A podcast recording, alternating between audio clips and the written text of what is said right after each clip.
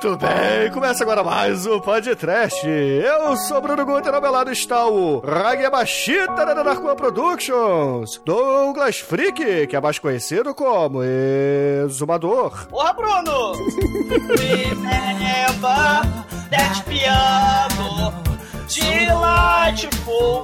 Unusual That classic Sensation Sentimental Confusion You should say Porororo I like Chopin. Pararara. Love me now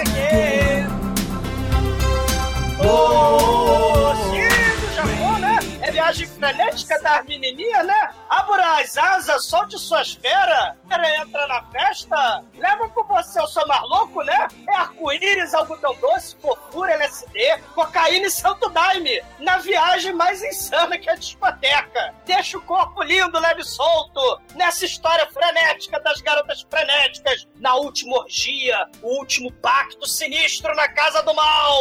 Nessa festa vale tudo. Tu tá levando melancia pra festa muito louca, Demetrio? É, Douglas, esse filme tem até a Magali do Maurício de Souza comedora de bunda, né não, mais? A Magali come Mac, come Fanta. Esse negócio é muito doido, né, Chicoio? É muito doido, eu não sei onde estou, o que estou fazendo, o que, que eu estou sentindo, o que, que tá rolando. Eu tive várias convulsões aqui, eu queria sair desse coma, mas quando eu saí, tá rolando gravação. Caralho, o que, que está acontecendo, Marcelo Dan? Não sei, eu juro que eu não sei, eu juro que eu não sei. Pernas e membros voadores pra que te quero, não é, Harold? É isso aí, tô caindo de paraquedas, eu não sei do que vocês estão falando. Não. A minha internet tá uma merda, cara, mas vamos em frente. É, só não ter gato em casa que dá tudo certo, minha gente. Pois é, meus caros amigos e ouvintes, estamos aqui reunidos para bater um papo sobre o filme Raozu, lançado em 1977 pelo diretor Nobuhiko Obayashi. Mas antes que o exumador vá plantar melancias, vamos começar esse podcast. Vamos, vamos. Ei, lindinha, docinho, Kung Fu, Melody, açúcar, tempero, tudo que é de bom. O elemento X dessas meninas superpoderosas. LSD! Oi, você está ouvindo feriump.com? Ai, ai, ai.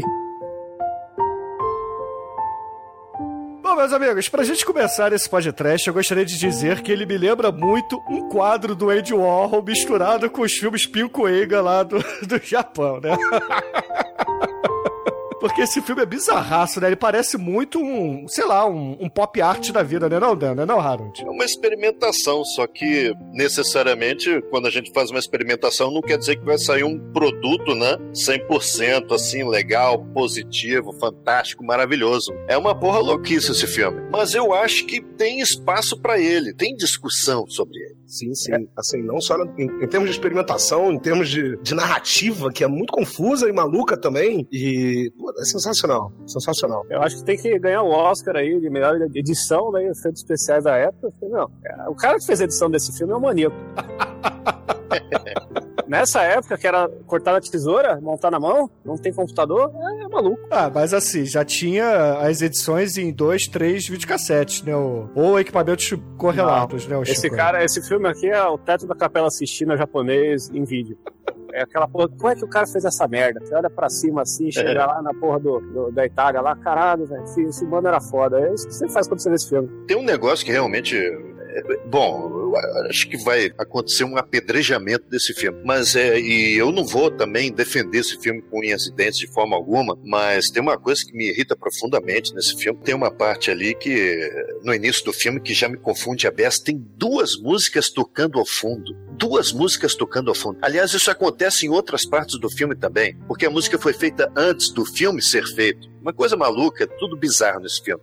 É, virou até rádio novela, virou mangá, antes mesmo de, de surgir o filme. Uma coisa louca isso. E essas músicas, portanto, vieram antes. E aí começaram a jogar essas músicas no filme ao mesmo tempo, e os personagens falando em cima da música. Olha, é, é uma porra louquice. Dá pra ver que o diretor não tinha controle, controle algum vamos dizer assim, não tinha razão na cabeça dele. Ele tinha lá um- uma ideia geral do que ia fazer, mas na hora de fazer decididamente, ele fez um trabalho maçarocado pra caramba. Aquelas experiências com câmeras, que até são legais, até são bacanas, só que quando são feitas uma atrás da outra, vira um pesadelo, né? Aquilo não é, não é estilo.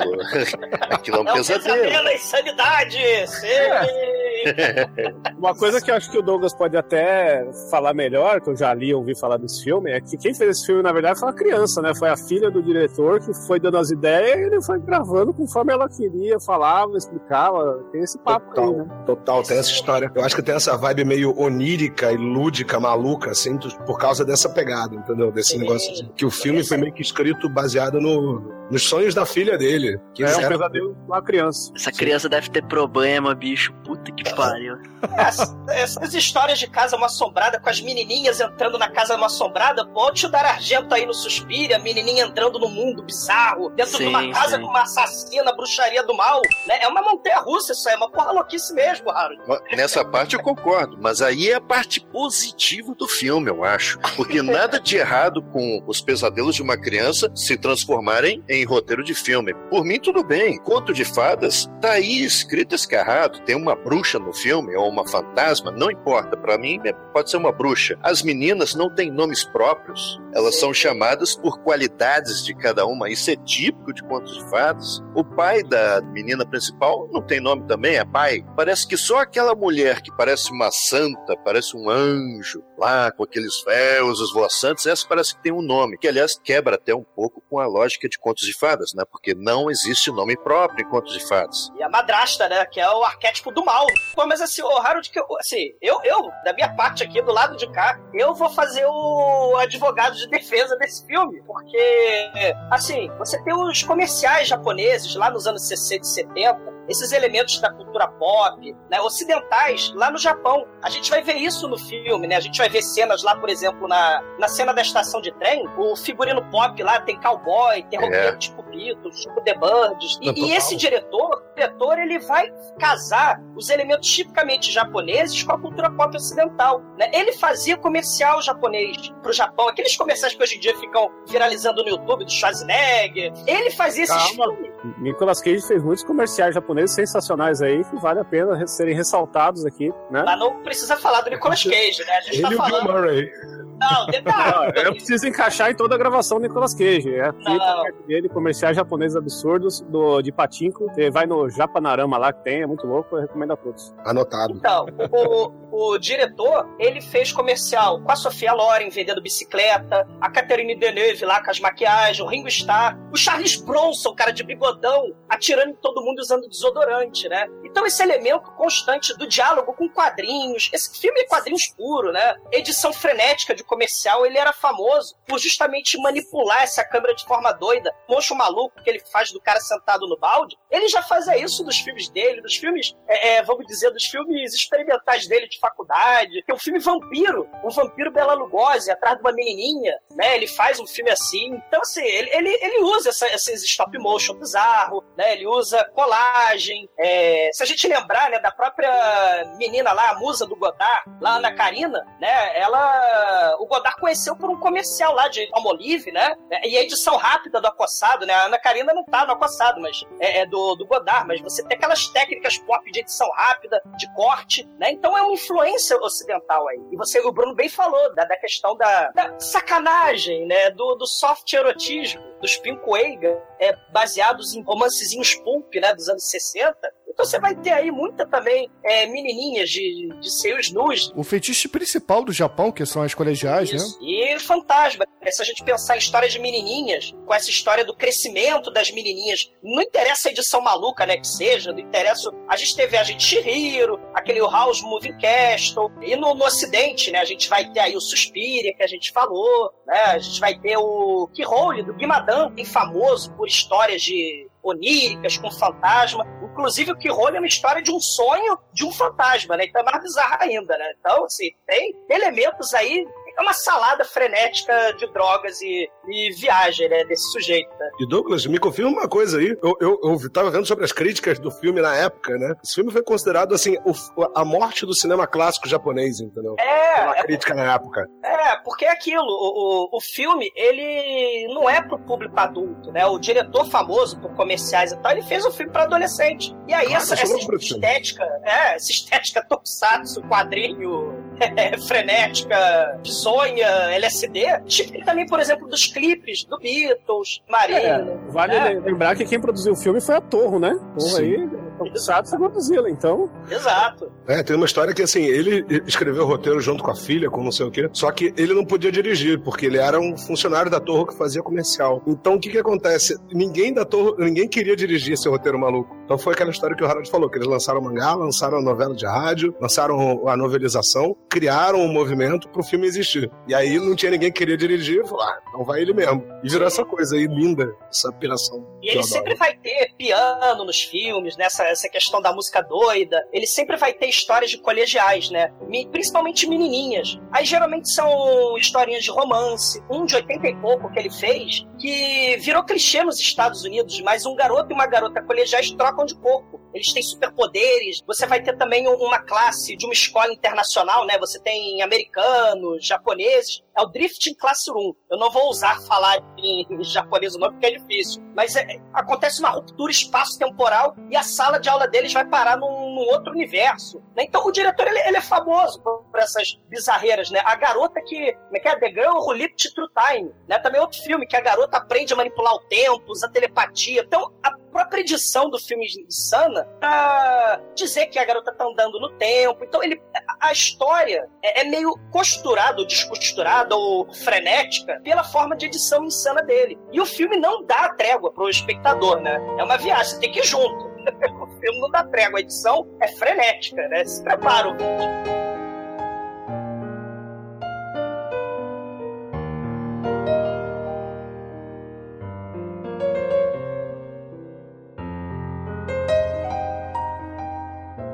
Assim, é a popularidade. Ele foi responsável também, né? Quer dizer, não ele sozinho, mas na época ele foi responsável pelo surgimento da popularidade dos filmes de colegiais. Ele, o É, o diretor, né? Ou ele, o filme. É, o diretor, o, o Obayashi, né? Ele vai fazer um monte de filmes, só que enquanto a maioria vai fazer filmes é, é, água com açúcar, aqueles dorama, né, que vai chamar depois, né? Ele vai fazer um elemento sobrenatural meio tokusatsu bizarro, né, videoclipe, com esses filmes de, de, de estudante, né, de colegial, que se chama lá no Japão de Seishun Eiga. Seishun Eiga, né? Meu japonês não é muito bom, mas o Japão sempre pega no horror, né? Sempre pega elementos do folclore, né? Você tem um demônio que é metade demônio, me- metade gato, que é o Kaibyo. Então você vai ter também aí esses elementos, né? Que todo filme de terror japonês procura inserir o folclore, né? é, tradicional, né? O Japão sempre misturando aí, sei lá, cultura videoclipe, bizarra, edição frenética com elementos tradicionais do folclore, né? E esse filme também é um exemplo disso. É, no entanto que tem a questão da cabeça voadora, né? Que a gente vai falar mais à frente.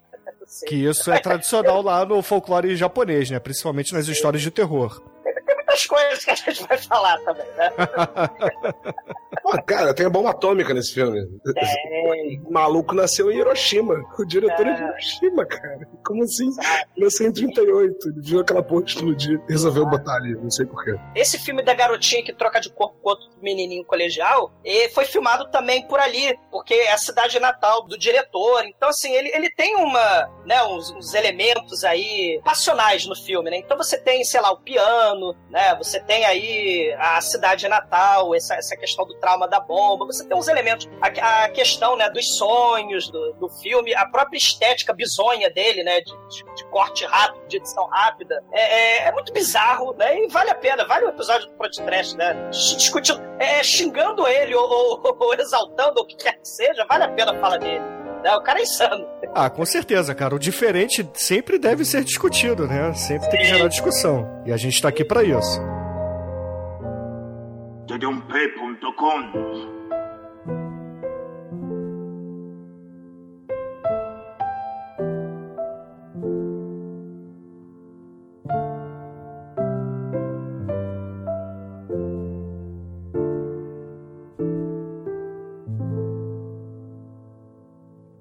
meus amigos, o filme ele começa com uma abertura maneiríssima da torre, onde a gente tem um letreiro psicodélico com uma boca estilo Rock Horror Picture Show, só que falando Hausu, que é a versão de House em japonês, né, no English Funny deles. o próprio nome das menininhas é English Funny, né? É Ah, é- fantasy. Total. né? E, e, Bruno, a história parece que ela é contada do ponto de vista, sei lá, do diário de uma colegialzinha japonesa, né? Porque a gente começa a ver, sei lá, unicórnios, né? Friendship's Magic, né? Charlie, né?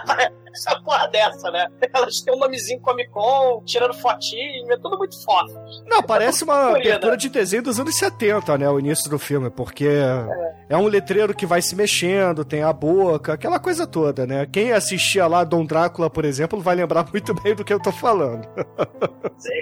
E, poxa, depois dessa abertura aí, que é um tanto quanto divertida, né? Porém, mal feita. Vamos Só ser justos aqui. Não, não, não, é linda. Para, para, para. Não, não, não, não, não. Não vai começar assim, não. A gente corta para as primeiras experimentações de câmera, né? Que o Harold estava falando lá no iníciozinho, que é justamente a cena de uma das meninas tirando fotografias da outra, né? E aí, pô, começa muita, muito jogo de câmera, muito filtro aí. Tem um detalhe interessantíssimo aí, que depois vai ecoar no filme, porque as duas que estão ali na cena são a fantasia e a beleza, né? Vamos dizer assim. Essas duas personagens, elas se comunicam bastante e são até metafóricas no filme. Quer dizer, é claro que existem outras metáforas. Você encontra a metáfora que você quiser. Basta você ter alguma comprovação ao longo do filme que você está observando. O Harold Mas- basta as drogas que você tá usando, o tipo de droga que você tá Calma, calma, porque. calma lá, cara. É porque os nomes são importantes. Sim. Se uma se chama fantasia e ela está registrando o filme, ela é importante. Tanto é que agora vou ter que adiantar a nossa conversa só para comprovar isso que eu estou dizendo. Fantasia é a única que nós não vemos ser devorada. Olha aí. Ela termina o filme abraçada com a vilã. A gente supõe que ela morreu, mas é interessante verificar que a fantasia ficou até o final do filme. The Final Girl. É ingênua, né? É a menininha mais inocente do grupo. Não, né? não, eu tô dizendo a palavra mesmo, fantasia. A Ah, fantasia. Ela precisava da fantasia viva para existir. Olha Isso só. começa desde o primeiro frame que a gente vê do filme. Porque é ela que tá lidando com a câmera. Registro desse diário de colegial aí, sim, é. Bom, e, e até co- corroborando o que o Geraldo falou, que é uma visão incrível. Mas assim, essa primeira cena já é meio peculiar, porque elas estão ali. A, a Gorgeous tá meio de santa, né? Com uma roupa meio. Não sei se se aplica a Japão, mas Ave Maria e tal. Daí quando ela tira a foto, você vê que elas estão no laboratório de química. As velas são uns negócios meio reanimator, assim. Que "Caramba, como assim? Tipo, já é a fantasia ali, entendeu? Inclusive a câmera da Fantasy é uma das primeiras vítimas. Spoiler. É, e a Ah. câmera da Fantasy, depois ela é absorvida pelo filme. O frame que ela bate, depois ele é ampliado para toda a tela, entende? É, é importante de certa maneira o que o diretor está mostrando nessa, nessa primeira cena do filme, entende? Assim, e esse poder do nome, né? O poder do estereótipo, do arquétipo que ele vai carregar, né? Vai carregar a fantasia. Você tem a menina da moda, Gorgeous, a lindinha, e você vai ter um drama, né? É um, é um draminha colegial aí, porque tudo começa, né? Lindo, purpurinado, né? As menininhas estão de férias, né? Ela é férias de verão, a professorinha Helena, né? Vai casar, casamento dela, professoria de educação física, né? Aí parece a porra do carrossel, né? Onde o mundo faz de conta e a vida é quase um céu. É lindo. E aí ela chega à casa dela, se a gente pensar nessa questão do diário, né, nessa questão aí do registro, vocês estão falando aí muito bem, ela chega em casa, o cenário, né, a, a lindinha, né, a Gorgeous, chega lá na casa dela, o cenário pintado, assim, o diretor ele mistura um monte de coisa. Você tem moldura na, na, na filmagem, né, moldura lá de plantinha, né, no, no close das meninas, mas você também tem cenário pintado na varanda, né, tipo Tokusatsu mesmo, né, tipo cenário do Jasper. Né? É, é- é muito legal, né? O estúdio, né, ali. E ela até fala, ó, você chegou em casa de viagem a trabalho da Itália, né? Você fez trilha sonora pro Sérgio Leone, né? Olha a influência do Ocidente aí. Mas você podia bem estar fazendo trilha sonora do Goblin, né? Pro Dar Argento no Suspiria, né, papai? Outro filme psicodélico aí das menininhas adolescentes em apuros, as forças sobrenaturais da bruxaria. Mas, ô Douglas, eu acho que essas pinturas pra representar aí o fundo e etc, já é um flerte do diretor com a pop art mesmo, né? E também pra mostrar que, pô, esse filme, na verdade, ele não é nada realista. Ele é um tanto quanto onírico mesmo. Porque, Sim, afinal de Bruno. contas, tem muita coisa ali que é maluco, é psicodélico e eu diria que só poderia estar dentro de um pesadelo mesmo. Sim. É, o Bruno, essa cena do, do papai jogando minigolf lá na varanda, a filmagem, né? O enquadramento, a varanda é vista pela vidraça quadriculada. Então, a todo momento, o filme, sei lá, é tipo uma história em quadrinhos, saca? Aquela vidraça, o, o- o quadrado, você vê a, a- câmera filmando a partir dali. Então É. corte nessa cena que você tá falando, que é exatamente isso. Ela fica num freeze frame, assim, daí corta no quadriculado, e você só vê o, o paninho voando. É lindo isso. Sim. Peraí, uma última coisa aqui que o Douglas tem que registrar, tá? Que o, o Douglas já jogou minigolf, ficou falando papai aí, mas já jogou minigolf, tá? Então, por favor, um exumador, jogador de minigolf, É que pariu. Demetrius e suas participações fundamentais no inferno do. O, o Demetrius acabou de criar o exumador minigolf, né? Agora ele pode voltar a dormir. É. E pior, e o pior, cara, que ele era tão. Era tão ruim que virou o nível Douglas de, de capacitação, né? Que é o pior possível. Então, pô, chegou no nível Douglas, cara, você tá no nível Douglas, tava ruim. Ah, pro inferno, Demetrius. Pô. Tava levemente alcoolizado só. Maldição. Mas o papai tá feliz, ele tá lá jogando minigolf no quarto barato do papai, não. Filha, arrumei mulher nova, tipo a novela Carinha de Anjo da SBT. Você vai conhecer a sua madrasta. Vem cá, madrasta, pro cenário do Estúdio de Jasper, vem. Sai do armário, né? Ele fala assim: sai- venha para a luz. Legal. Cara. Legal que venta só nela, é muito foda. A mulher, Sim. a mulher não vai morrer pra casa, tenho certeza, cara. Mas A mulher é o elemental do ar. Saiyajin. Saiyajin, cara, vai, te, vai puxar uma espada, vai dar um superpoder, que só venta nela, cara. Como qualquer um que assiste anime, quando você tem dois personagens na, na sala e um tá ventando só nele, você sabe que o outro tá morto. E ela vem de branco, vem de cachecol, toda toda, só venta nela. Ou seja, automaticamente a gente já acha que ela é do mal. Mas ela, ela olha pra Lindinha. Oi, Lindinha, você é sua nova mamãe, tá? Aí o papai, ah, ela é uma beleza. E aí, cara? A sua mamãe morreu há oito anos. Então tá na hora de arrumar uma outra esposa bela recatada do lar. E a gente tem um flashback fundamental da Lindinha pregando o botão no casaco do papai naquela mesma varanda. Porque ela fala, ah, você não vai precisar mais pregar botão, que agora tem uma nova esposa. Uma designer de moda, né? Isso. É de, é de joias, ela- né? Ela, ela É. desenha joias. Ah, joias. Assim, é uma coisa bem exótica, né? Uma profissão que não, não cabe ao mundo normal, né? É uma coisa bem de sonho mesmo, né? E isso que é legal, esse tipo de detalhe que mostra que o filme, ele não é, não é corriqueiro, não é normal, não se passa aí na, na realidade do- dos seres humanos, né? Claro que é dramático, né? A a Lindinha, ela tá toda triste, melancólica. Você não é minha mamãe. Ela joga o cachecol longe. Aí a tela, claro, se divide, né? Troço pra ter palm style aí, pra mostrar o cachecol voando. E a Lindinha correndo, toda triste assim, só que a tela congela. Eu não vou mais passar as férias com vocês. Eu vou arrumar outro lugar pra passar as férias. Você não é minha mamãe, né? Ela se tranca no quarto discreto dela, né? Tem as rosas de um metro cada. Não, o papel de parede desse quarto, meu irmão. Cara. O decorador tá de parabéns, né? E ela faz que nem a Angel, né? Do desenho da Angel lá, a Flor das Sete Cores, né? Porque o filme é tão insano e corta o tempo de forma tão bizarra que corta automaticamente, ela já mudou a roupa e ela tá lá com o diário, com a foto, né? Da mamãe morta. E, claro, temos mais um flashback em menos de 10 minutos, né? Por meio de fotos. Tem a mamãe, o papai, né? A lindinha é feliz na foto. E aparece até a titia, dona de uma certa casa nas montanhas, né? Nessas fotos aí. É, essa montagem aí tem um quê da novela vaga que você falou mesmo, né? Tem uns jump cuts ali, uma coisa meio. É jump cut que chama, né? É, jump cuts são esses cortes que, que vão pulando, né? Vão adiantando meio que o futuro, né? Você adianta alguns segundos a cena. Em vez de mostrar cinco segundos, você mostra só dois, por exemplo. Senhores, senhores, cavalheiros, por favor, vocês sentiram que a mulher ali de véus esvoaçantes era uma vilã desde o primeiro frame? Vocês já interpretaram uma malignidade nessa personagem? É, só, só o superpoder que ela vai ter no futuro, mas. É, só que não está no filme, né? Já comentei. Eu achei ela menos oriental do que as outras. A única impressão que eu tive, ela, ela parecia. Ela só parecia diferente, assim, um pouco. Não sei. É, não, realmente, se falar de biotipo, realmente, aquela dali não tinha nada de asiático. Bem interessante, né? É, eu achei curioso. É, é. Mas. Não é o gato. É o gato, né? Ou não.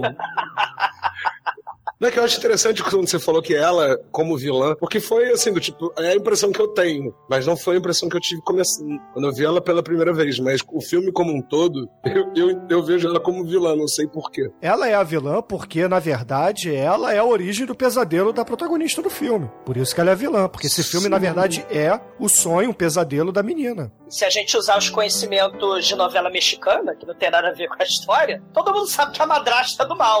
Não, isso também vem dos contos de fadas, né? Madrasta sempre é um bicho maligno, né? Exatamente. Mas assim, só, só para os ouvintes entenderem o que, que aconteceu agora, essa menina, né, a Gorgeous, a, a lindinha ou a, a, a Angela, né, a Angela, ela fica irritada, né, com essa situação toda de que ela vai ter uma madrasta. Ela não aceita a namorada, né, a atual noiva do, do pai, para ser sua nova mãe. Aí ela fica lá vendo fotos antigas e se revolta e fala assim: Eu sou uma adolescente, não vou viajar com meu pai no- e com a minha madrasta agora no, nas férias de verão e vou seguir o rumo, vou com as minhas amigas lá pra festinha delas. Porque lá no início do filme, a Fanta, a Fantasy, havia dito pra ela justamente isso, né? Que as outras amigas, né? Ela e as outras cinco amigas iriam pra uma pousada junto com um dos professores lá. Só que acaba que ah, essa viagem também é mela, né? Acaba não acontecendo porque a dona da pousada ia ter um bebê e não pôde abrir a pousada naquele verão. E aí, meio que de improviso, a, a Gorgios fala assim: Poxa, então vamos todas nós pra casa da minha tia, né? Tem muitos anos que eu não a vejo, então seria interessante. Vamos lá? E aí que começa a jornada, né? Aí começa o horror, aí que foi, foi a pior decisão que elas tomaram na vida. Cara, ela escreve uma cartinha assim: Tia, só te vi uma vez na vida, tá? Olha só, eu, eu chamei seis cabeças, né? Uma delas come por. Ela está de dieta do bacon do Demet, né? Ela come por exército inteiro. Eu chamei seis cabeças pra ir pra, pra, pra tua casa. Não tem problema não, né? Você vai ver a miséria que a gente vai fazer no seu banheiro voltando da balada de madrugada. Vai ser uma loucura. Vambora! Vamos, né? E, e, cara, é legal que a gente pode apresentar as amiguinhas aí, né? Tem as Spice Girls todas aí, né? É, são sete ao todo, né? Tem a Gorgios, que é a lindinha, que é, é essa menina aí que é a, entre aspas, protagonista do filme, né? Ela e a Fantasy, a Fantasia, também é uma da- das protagonistas. Aí depois nós temos as outras cinco amigas, né? Que é a Kung Fu, que seria a Kung Fu, a Prof, né? Que seria a nerd do grupo, a Mako, que é a Magali, né? É a comilona, a Merod, que é a musicista, e por fim a Sweet, né? Que é a, a mais delicadinha, né? A mais A docinho. é, a docinho, né? Ela é a, mais, é a Suito. Suitoro, né? E rola, e rola um lesbianismo soft aí, né, na- no- nesse comecinho, né? Ai, a Kung Fu, ela é quase tão masculina, né, quanto o seu Togo, né? O seu Togo é o professor que ia levar ela. Ai, olha que lindo, né? Ela é tão legal, né? A Kung Fu, ela quer proteger as, as coleguinhas dela, né? Ela parece a líder de...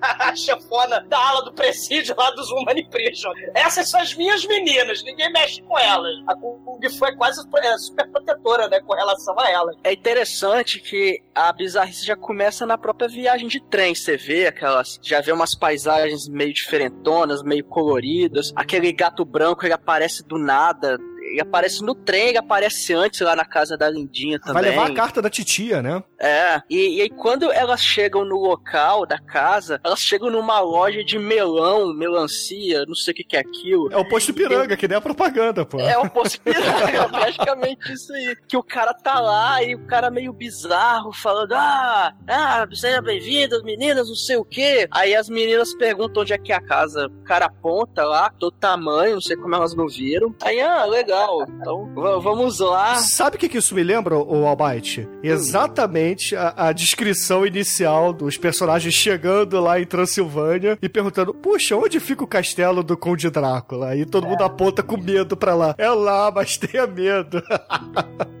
No caso aí é um pedófilo do mal, né? Que tava escondido atrás das melancias ali, stalkermente, né? Ele tava lá escondido com a cara de, de que ele tava fazendo um procedimento masturbatório ali, né? E, e assim, ele é aquele, ele é aquele clichê do filme de terror, né? Ele é aquele que É. avisa pros jovenzinhos pra não irem para casa. Cuidado! pra ir, cuidado! Oh, É. vocês vão para casa.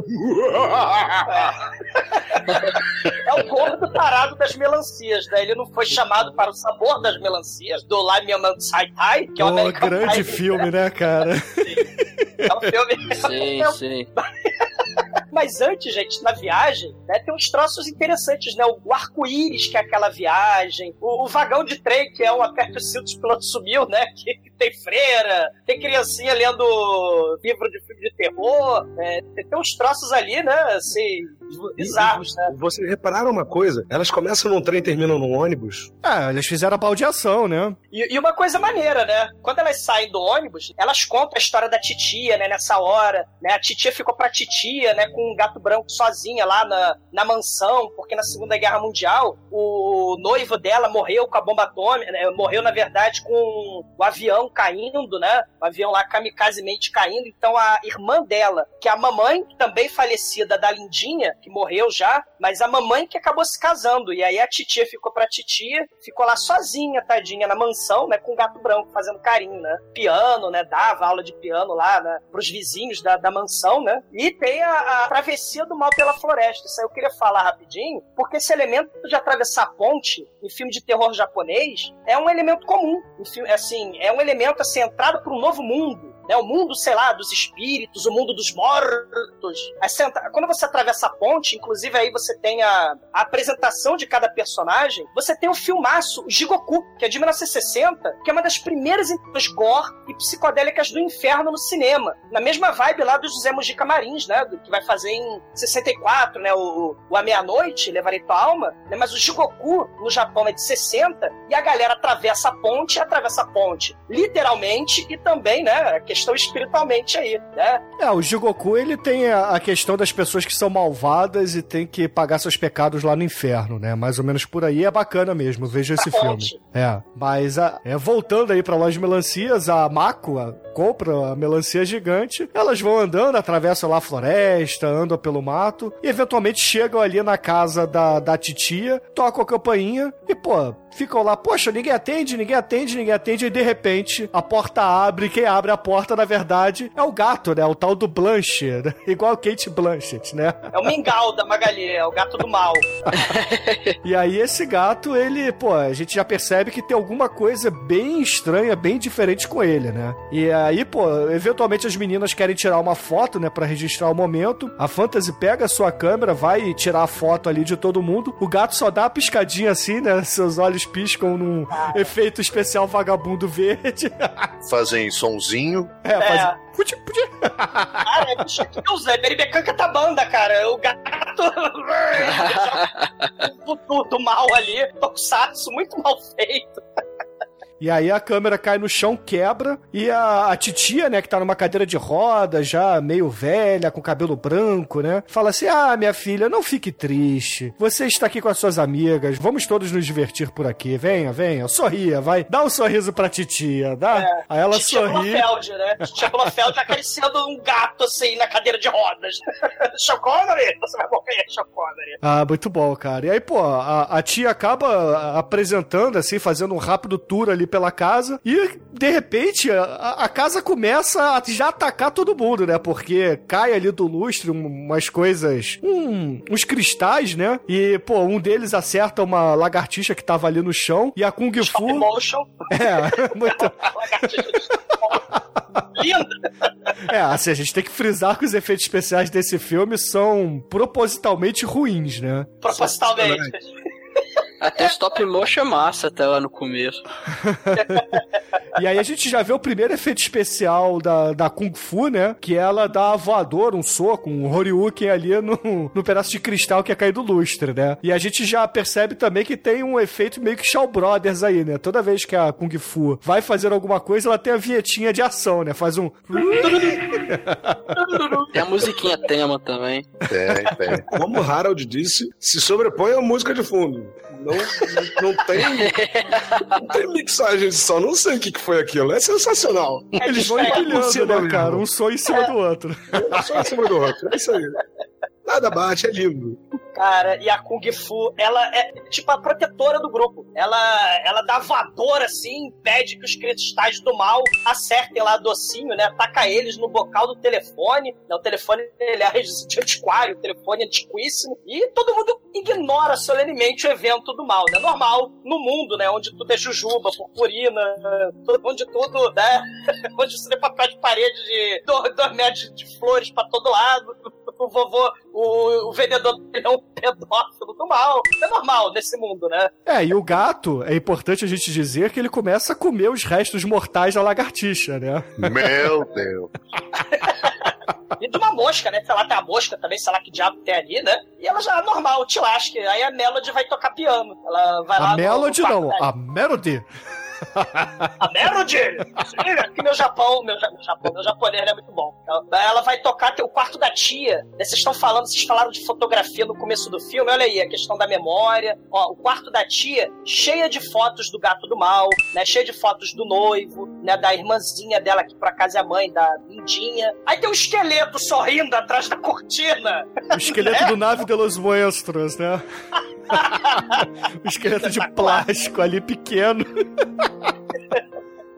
Mas eu acho que é propositalmente pequeno aquele esqueleto pra representar justamente uma adolescente, né? Uma criança. Pelo menos é o que eu entendi ali. Eu não entendi nada. Eu, eu sei que ela Spring era médico, né? E ela, ela passeia, né, na, na- é, explicando isso, né, com a cadeira de roda por entre as menininhas paradas. né? Assim, o diretor mandou elas ficarem paradas e ela stop motion. Ela vai passando pelas meninas. O filme, ouvintes, ele, a gente tá contando, tá narrando o filme, mas a forma com que tá acontecendo é um negócio bizarro. A- As escolhas do diretor, como o Harold disse, são frenéticas, bizonhas. E experimentais, tudo é fora isso que é importante dizer e frisar por aqui. Isso. Aí elas estão com pena, né? Que a, a- é, como a casa é de dois andares, né? A casa é gigante, é uma mansão, né? Ela tá de cadeira de rodas. Então a Mac, né? Ah, nós vamos cozinhar pra você, né? Porque a, a Mac Cheeseburger, a Big Mac lá, tá com fome, né? Aí ah, a gente é do lar, tá? Cada uma de nós aqui, cada uma das menininhas vai fazer alguma coisa aqui na sua casa. A Big Mac cozinha, aí a tia, a tia maluca começa a conversar com o forno. Isso é um elemento interessante, ouvinte, de, de filme de, de casa mal assombrada, né? Ela fala, ah, querido forno, a Big Mac lá vai te aquecer. Aí isso elas estranham, né? Não todo o resto bizarro, os cristais voadores, né? O gato do mal que aparece ali do nada. Isso, isso aqui é estranho. A, tia conversando com o forno, conversando com a geladeira. Ela não, é que eu sou sozinha, eu converso com os eletrodomésticos, com os utensílios, com os utensílios da Mitiville, né? Da casa da Mitiville, né? Porra. Não, mas Nesse aí- filme a gente tem um abajur de Amityville aí, mas a gente vai chegar lá.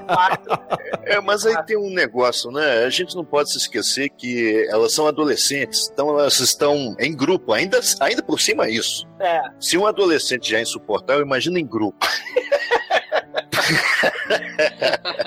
Não, porque é o seguinte, cara, é, elas entram num frisson. O filme todo é um frisson, porque elas estão juntas, elas estão festejando. Então essa, essa parte, essa é, quando o véu da realidade é rompido, elas não ligam muito porque é esse frisson maldito. Entende? É essa comichão, essa comichão do adolescente. Então, isso tá até bem retratado no filme, apesar de eu achar detestável ficar vendo aquilo.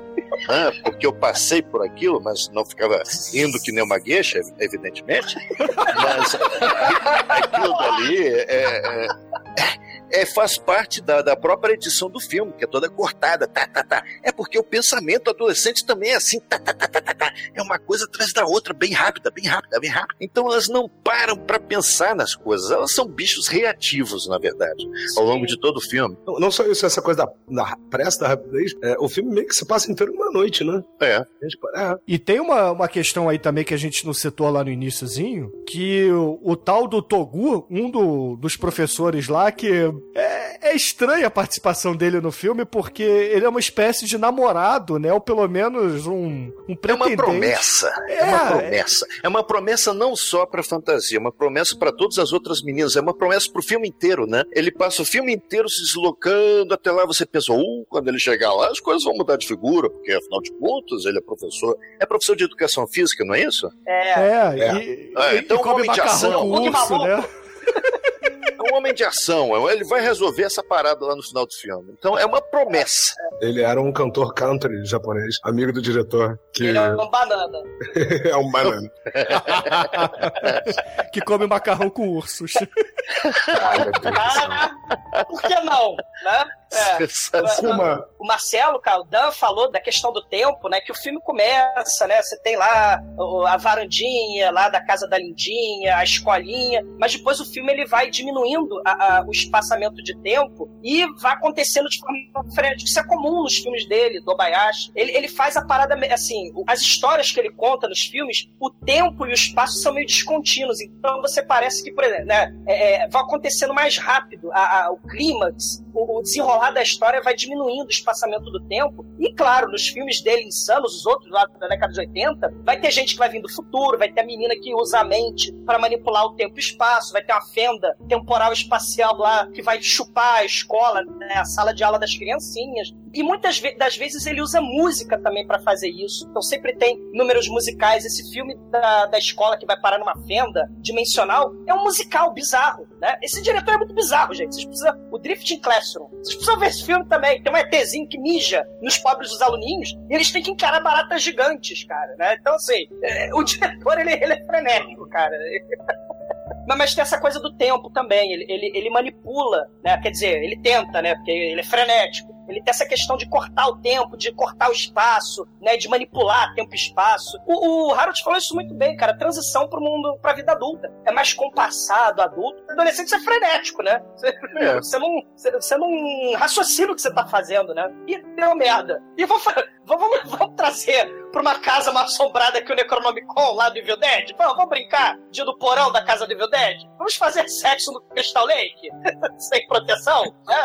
É. É, lembrando que em Evil Dead também tem uma, uma edição ultra rápida, movimentos de câmera super malucos, e tem a ver com a sexualidade, né? Em Evil Dead, a sexualidade já está estabelecida nos personagens, mas eles são, são novos ainda, são, são adultos jovens, vamos dizer assim. E aqui nós temos as adolescentes também. Corte rápido, isso é próprio. Mas você falou muito bem, de fato, a edição em House, ela, ela realmente ela dá uma desacelerada, porque aí o diretor ele fica metódico, porque ele tem que mostrar assassinato por assassinato. Aí é uma coisa mais educativa, né, vamos dizer assim, para aumentar o suspense. Na verdade, o suspense não aumenta coisíssima nenhuma com isso, mas é didático. É, aumenta o volume, é. Cara, é muito bom, cara. Inclusive, a gente esqueceu de dizer que a, a Mac, ela tinha dado de presente pra titia uma melancia. E aí, depois da janta, que elas comem aquele yakisoba lá, aquela, aquela coisa toda japonesa, a Mac, a, a Magali ali do grupo, fala assim, opa, tô com fome ainda, então eu vou lá pegar minha melancia que eu tinha colocado no poço de água, né? Porque a geladeira da casa não tá funcionando. É, aí ela Bruno, sai. Um poço, um poço no filme japonês é sempre um bom sinal, né? Um poço no filme japonês de terror é sempre excelente, né? É. Aí, poxa, ela sai, vai buscar melancia e aí começa a passar o tempo, né? Passa o tempo, passa o tempo, passa o tempo, ela não volta. E aí, a menina mais inocente, né? A fantasia, a fantasy, a Fanta, que não sabemos se é de laranja ou uva, mas ela fala assim: Ué, cadê a Mac, né? A Mac até agora não voltou. Puxa, vou lá saber onde é que ela tá. Vou lá procurar ela. A Aí vai tia- a Fanta no poço. A, tia, a tia da, da Lindinha fala: hum, essa menina Mac, gordinha, deliciosa, dá vontade de morder, dá vontade de apertar, vontade de, de chupar os ossinhos. Dá! É excelente, né?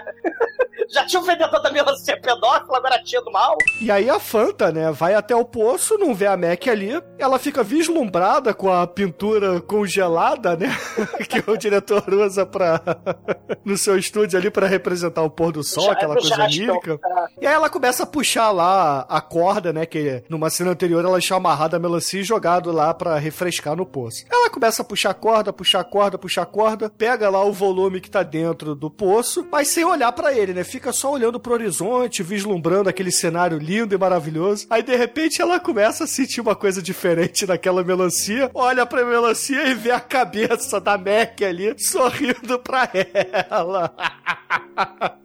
E aí, como num bom filme de terror japonês, a cabeça começa a voar e atacar a nossa protagonista. Isso é muito bom, cara. O chroma key é muito vagabundo. Eu adoro filme com chroma key horrível. Pois é, né? Ele não tem vergonha. O cara não tem vergonha. Eu vou usar chroma key. Vai ficar ruim. Mas, ai, eu vou usar, cara, porque eu não tenho vergonha. Puta merda, cara. A cabeça vomita, a cabeça com fio, né? A cabeça de manequim. Muito feia a cabeça. Ela vomita um cadinho e volta pro poço. Ah, tá entediada. Ela volta Não, mas antes tem uma mordida na bunda, né? Por favor. E, e a cabeça voadora, ouvintes, a cabeça voadora morde a busanfa da fantasia num chroma key tenebroso, chro- chroma key do D&D, cara, do Trapalhões e a, e a Guerra do, nas Estrelas, cara. É, O chroma key do Chapolin do Chaves é melhor. Pior que é. Pra quem seguiu os ensinamentos de recomendações e viu o Retardotron, essa cena tem no Retardotron, volume 2, se eu não me engano. E, e a fantasia ela volta correndo, né? Porque afinal de contas é a cabeça voadora e ninguém acredita nela, tadinha, né? A fantasia está fantasiando. Ela tá desacreditada, tadinha. Ela tá horrorizada. E aí, ah, vai, vai comer melancia nesse saco. Né? É, elas até cogitam que pudesse ser verdade, né? Mas elas desacreditam porque vai a Kung Fu. A Pro faz até a fila indiana, né? Parece o desenho do Scooby-Doo. Todo mundo ali, um, um atrás do outro, apoiando na cintura e olhando assim de, de ladinho, né? Pra ver a Kung Fu lá, que é a única que tem coragem de puxar ali a corda de dentro do poço. E dessa vez era melancia, não era cabeça coisa alguma, né? E aí por isso... Que a, a Fanta ela fica desacreditada ali no grupo. E aí a titia fica encarando ela comendo melancia. Aí quando só a fantasia tá olhando pra ela, o que, que ela faz, a filha da mãe? Ela mostra a boca, o olhinho dentro da boca dela, cara. Dá um sorrisinho assim. Ela tá com o olhinho da, da pobre, da gordinha, cara. E o olhinho olha pra lá, olha pro lado, olha pro outro. Ah, cara, eu gosto muito dos nomes, porque a fantasia, ela realmente ela é testemunha de tudo que acontece na casa, cara. Isso. É muito bacana isso. Sim, a Mac é o estereótipo, né? Ah, onde é que a Mac foi parar? Ah, ela é gorda, ela foi pra plantação de batata, né? Ela só fala de comida, ela posta comida no Facebook, né? Ela tá comendo a, a dieta do bacon, né? Então, Ah, mas ela nem é gorda, né? Ela é, repre- é que nem a Magali da turma da Mônica. É uma menina normal que tem um metabolismo muito rápido. E come muito, é só isso. É o Flash. pois é. É o Barry Allen né? ou o Wally West? Qual dos dois, Harold? Ah, o, o Barry Allen. ou o Joel Ciclone? Bom, o Wally West ele tinha que ficar comendo pra manter a velocidade, lembra? Que o metabolismo dele, quando ia caindo, aí a velocidade dele ia diminuindo, cara, né? Tinha, tinha uma parada dessa. Depois, né, da, da crise. Tipo eu. É, é, tipo Demetrius. Tipo eu, assim. A diferença é que o Demetrius come e dorme, né? O Wally West, ele come e corre. Não, é exatamente o contrário. Eu como pra não dormir. Enquanto eu tô comendo, eu não durmo. Claro, Por tá isso eu tô comendo. Exatamente, é. Tá Aquela energia consumida é, é, é, imediatamente, né, cara? É, pô, da boca vai direto pro sangue. Isso. Ah, enquanto o Demetrius tá comendo e a Big Mac sumiu, a Kung Fu vai procurar na plantação de batata, né? E assim como todo filme de terror bem assustador, bem terrível, as pessoas vão lavar a louça, que nem no, que nem no, no Rock and Roll Nightmare, né? Não, Vai todo mundo lavar metade, a louça. metade vai lavar a louça e a outras, as outras duas, uma vai limpar o chão e a outra vai tomar um banho, né? Claro. A Switch tá por aí, né? Lavando o chão. Ela só É. tá narrando. A, E a- a professorinha lá bebe água da torneira, bebe sangue, ela não percebe o sangue. A melancia se mexendo sozinha, ela também não percebe. Tem as coisas assim, né? Ah, a titia, a titia tá ali conversando com elas, né, enquanto elas lavam a louça. E aí ela só de sacanagem pra Fanta, ela entra dentro da geladeira e some, né? Isso é sensacional. Entra, Sim. some, vai parar no andar de cima, de repente emenda numa dancinha com a caveira, cara. Olha aquilo. Que porra foi aquela?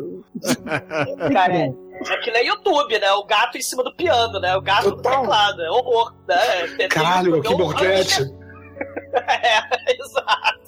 Mas tem uma, uma coisa que a gente precisa dizer: que pequenos acontecimentos sobrenaturais vão acontecendo com cada uma das meninas e elas vão ignorando, né? Exceto a Fanta. Por É. exemplo, a, a Gorgeous, né? A lindinha, a bonitinha, a Angela, ela tá tomando banho e de repente os cabelos da Samara ali do chamado aparecem nas costas dela, ela nem dá bola, né? Ela. Os cabelos da, da Extension. Você não lembra do podcast que a gente fez sim. dos cabelos do mal? É, só que, pô, é- ela olha assim, ah. Será que é uma ilusão? E essa frase vai ecoar em todas as meninas, né? Todas elas vão falar isso para suas respectivas ilusões, né? Por exemplo, a Kung Fu tá cortando lenha e, poxa, a lenha que ela corta volta ali pra cima do toco que ela tava usando e ela, será que foi uma ilusão, né? E por aí vai. Todas elas vão, vão vendo isso e não vão dando bola.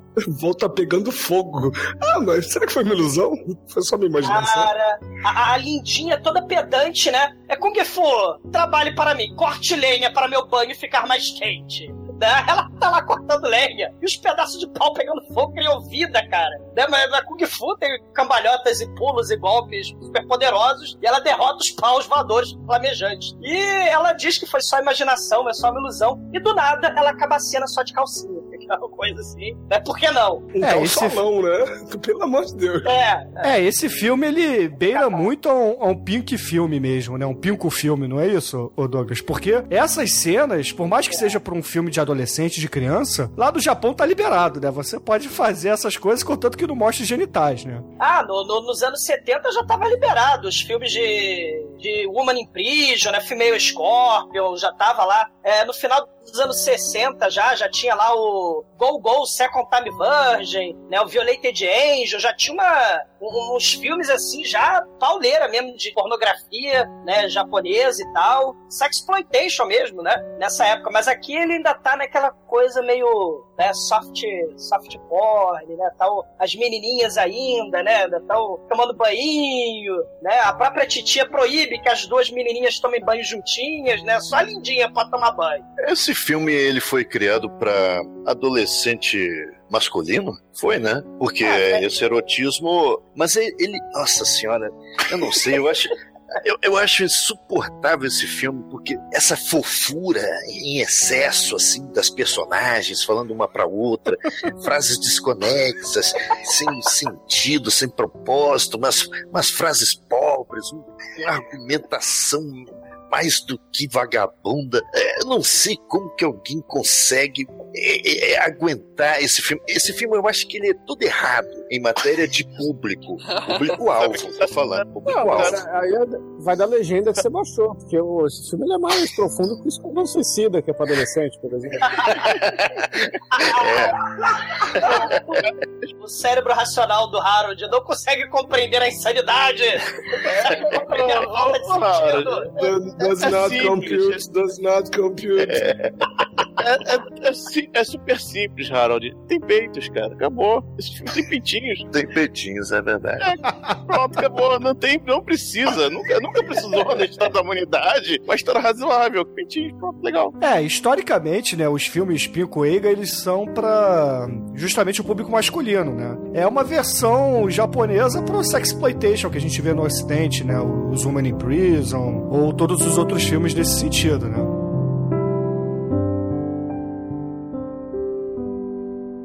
E aí a lindinha acaba seu banho, né? Ela tava triste, melancólica, porque ela tomou banho sozinha. Ela vai lá no quarto, todo mofado, no quarto todo do horror, né? Aí vai lá na, na penteadeira, começa a ver uma série de, de elementos bizarros ali, né? A, a, a lindinha se transforma, se metamorfoseia na tia, né? De repente a lindinha vira vampira lá do Mish Zimbali, ela vira uma vampira com dente de vampira, o gato do mal aparece Não, no espelho. pera aí, pera aí. Ela usando o dente de plástico que o Nicolas Cage usou lá no beijo do vampiro, meu irmão, porque é muito vagabundo.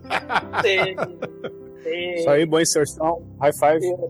É, a tia e o próprio espelho choram sangue antes do elevador lá do Kubrick, do Iluminado, né? Começa a chorar sangue, a gente vai ver muito sangue jorrando nesse filme. E aí o espelho é, se racha, a cara dela racha, a cara dela, o interior dela todo em chamas aparece. Tem um assunto muito importante aqui, pô. A nossa protagonista morreu antes de outras. Isso daí é relevante.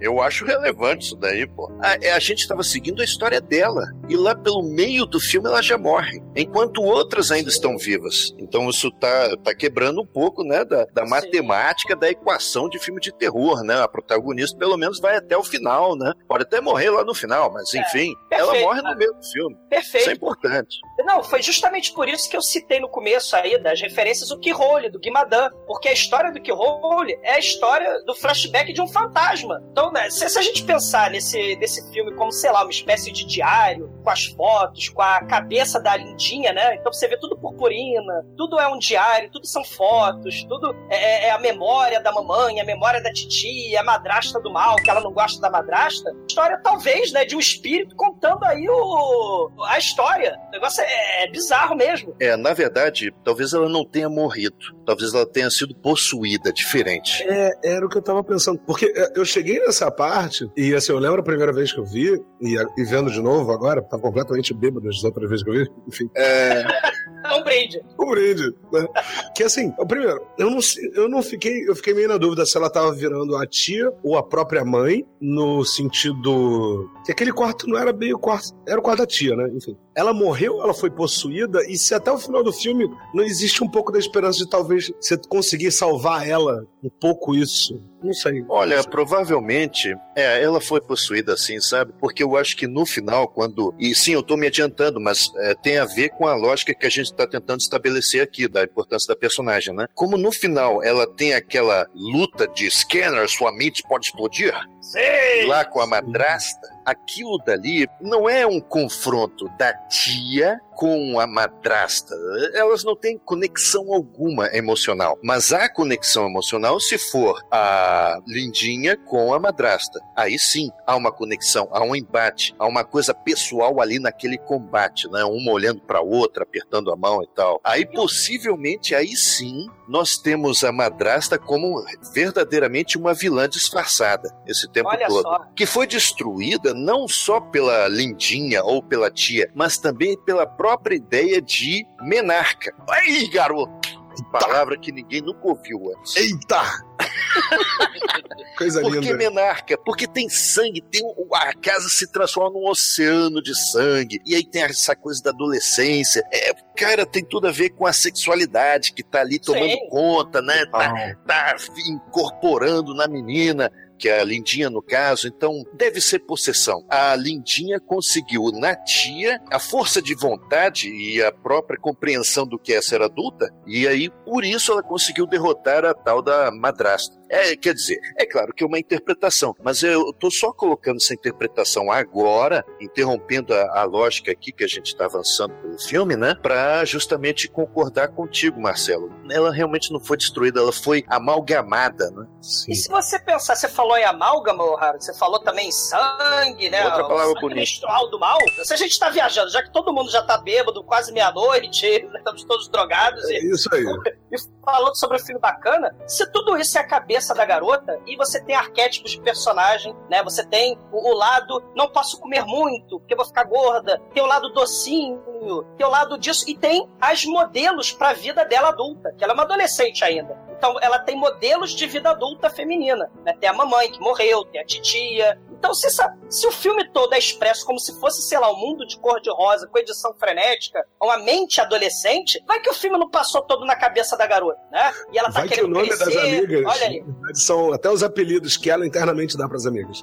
Aí, É pá. aquele filme lá da Disney, lá, do, do- do- da raiva, da felicidade. Como é que é aquela porra? Esqueci o nome Cês- daquele filme lá. da- Vocês estão esquecendo o gato. Tudo isso é sonho do gato.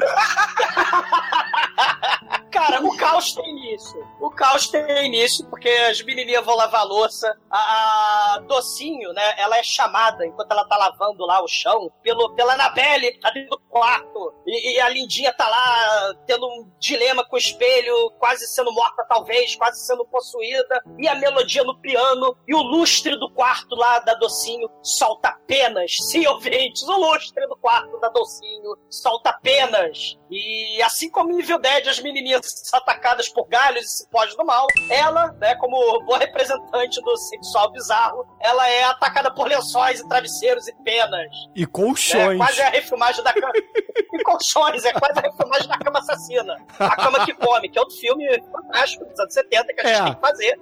A diferença é que a cama assassina, as vítimas precisam sentar e deitar na cama, entendeu? Nesse filme aqui não. é, é, nunca disse que era um assassino eficiente. A cama tem que esperar as pessoas deitarem nela pra matar, né? A cama que vai demorar. Né? É uma mansão no cu do inferno lá dos Estados Unidos. A cama tá lá, porra, sacanagem, ninguém vem. Aí quando vem, ela, opa, vou assassinar alguém, né? É como a, a titia desse filme, né? Ela não pode sair pra caçar meninas jovens. Ela tem que esperar as meninas jovens e virgens e solteiras chegarem aí na casa, né? Para o sacrifício. Sim. Os aluninhos de piano, né? Sim, exatamente, né? E, cara, essa cena do ataque dos lençóis é frenética, cara. Que nem o Tarantino filmando por baixo do vidro, né? Pra dizer que é o chão. A câmera tá por baixo. E aí a gente tem, claro, um close, um. Na, na calcinha dela, né? Mas, o, o, o exumador, essa cena aí, qual é o estilo cinematográfico dela, por favor? Ah, meu carta plongé. Plongé do calcinha. A gente tem um contra-plongé aí na calcinha da menina, cara. Pô, Um isso é brinde, outro brinde, vamos lá. outro brinde. Ah, Muito bom, cara, muito bom. E, pô, os colchões, eles acabam pegando a, a docinho, né, a suíte, e ela é em- emparedada ali no relógio de parede, né? olha o tempo aí. Olha a questão do tempo que o Marcelo Dan tava falando aí, ó. O tempo destruindo aí as coisas, destruindo tudo, destruindo a carne, destruindo a adolescência, destruindo a inocência, porque ela perdeu todas as roupas, essa menininha. A docinho não é mais docinha. Não tem espaço para docinhos nesse mundo. Banho de sangue na docinho, água na Carol, ela morre.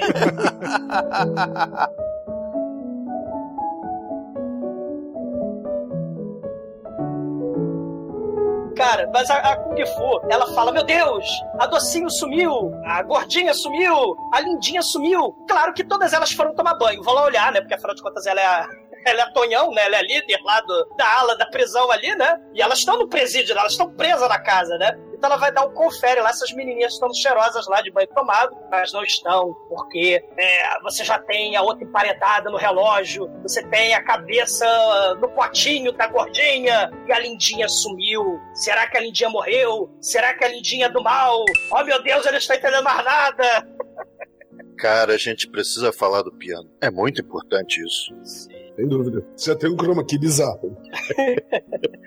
Cara, eu adorei essa cena. Eu adorei essa sequência do filme. É, é, é assim, é quando o diretor diz: Olha, eu não tenho vergonha, eu vou fazer isso aqui, vou fazer da maneira mais escrachada possível, vai ficar uma coisa maluca, a fantasia vai ficar até vesga olhando.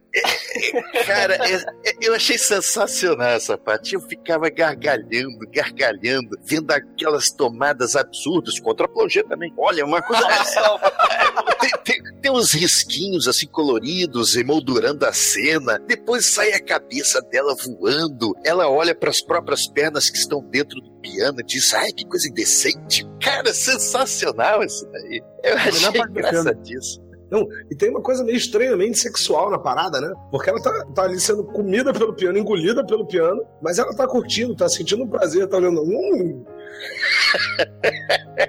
Cara, ela ri freneticamente, ela gargalha mutilada enquanto sangra. E aí você tem a moldura dos risquinhos que o Harold falou do Jackson 5 ali do desenho. Vai mudando do vermelho pro amarelo pro azul. Os dedinhos dela começam a tocar o piano. Né? Você tem defeitos especiais do, Denjiman lá do Tokusatsu dos anos 70. É, é tudo irracional e sem sentido, para a alegria do, do Harold, cara. Pô, cara, mas aí é que tá. Ele, ele foi sincero, entende? Ele foi sincero. Eu, eu vou fazer uma coisa porca mesmo. Eu vou fazer. Eu vou fazer porque eu quero. E eu só posso fazer dessa É. maneira. Faz Sem como se limite. fosse mesmo, como se o próprio diretor fosse um adolescente que estivesse fazendo aquilo na hora, entende? Sem Isso. preocupar com estética, com o formal, com o que é kit ou o que o que não é. Não, não. Eu vou fazer assim. E vai Vale ficar tudo.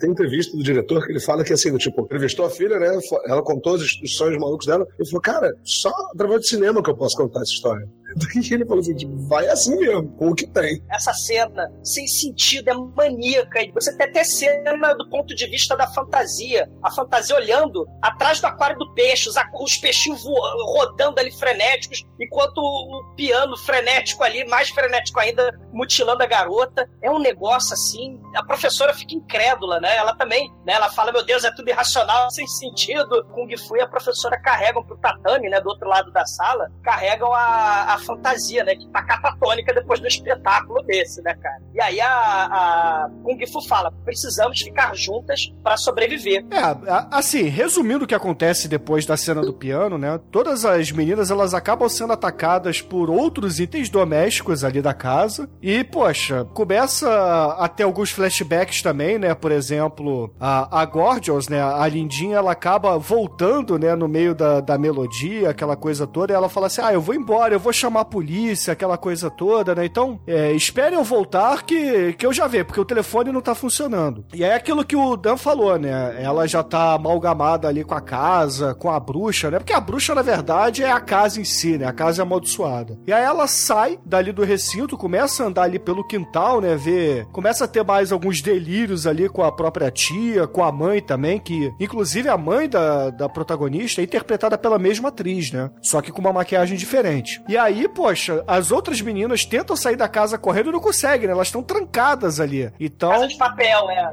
Naquela, naquela madeira de né, no bambu e no papel lá de, de, de casa japonesa. É, e aí elas acabam encontrando o corpo da Suíte, né, da, da Docinho, dentro do relógio. E aí elas ficam loucas, né, elas ficam malucaças ali e falam, poxa, ferrou, a gente não tem mais o que fazer, vai todo mundo morrer. A Fanta tava certa, né, não tem mais saída. E aí, de repente, elas são interrompidas ali, né, pela cabeça gigante da Lindinha que aparece nessa cena. É muito inocente. Ela lembra muito Monty Python, né, cara? Aquele pé gigante aparecendo do nada. Ela É muito monstro do Jaspion, né? Porque só tem um gosto, tem o poder de oferecer os seres e transformá-los em monstros incontroláveis. E aí uma a cabeça gigante da lindinha aparece onde estava o nicho do gato. Porque tinha, né, a gente não falou, mas tinha um altar pro gato ali na sala, né? O, o nicho e aí do gato do mal. E a cabeça gigante da lindinha aparece por ali, né? E claro, os lábios do Rock Horror Picture Show, né? Também. Porque não, ou do Mick Jagger, né? Cara, eu acho essa cena tão bonita. Assim, É. a- assim tipo, eu acho que tem a, a fotografia bacana para um encaixe tosco, mas assim, do tipo, muito bom. Eu acho muito bom. Acho sensacional essa cena da cabeça entrando pelo negócio. Mas assim, depois dessa confusão toda com a cabeça, aquela coisa toda, eles chegam à conclusão que ela também é um fantasma, né? De repente ela vira um fantasma, elas mesmas chamam assim. E aí naquela sala, elas acabam tendo que confrontar o, o demônio em si, né? Porque a- tem a aparição do mal ali da, da Lindinha e, pô, ferrou, né? Elas não sabem o que vão fazer, não sabem se, se serão as próximas vítimas, se elas vão sobreviver e etc. E chega a nerd, né, a professora, e fala assim: Ô, Kung Fu, tá vendo ali o quadro do gato? Mata aquela porra, aquilo ali que é o bicho do mal, entendeu?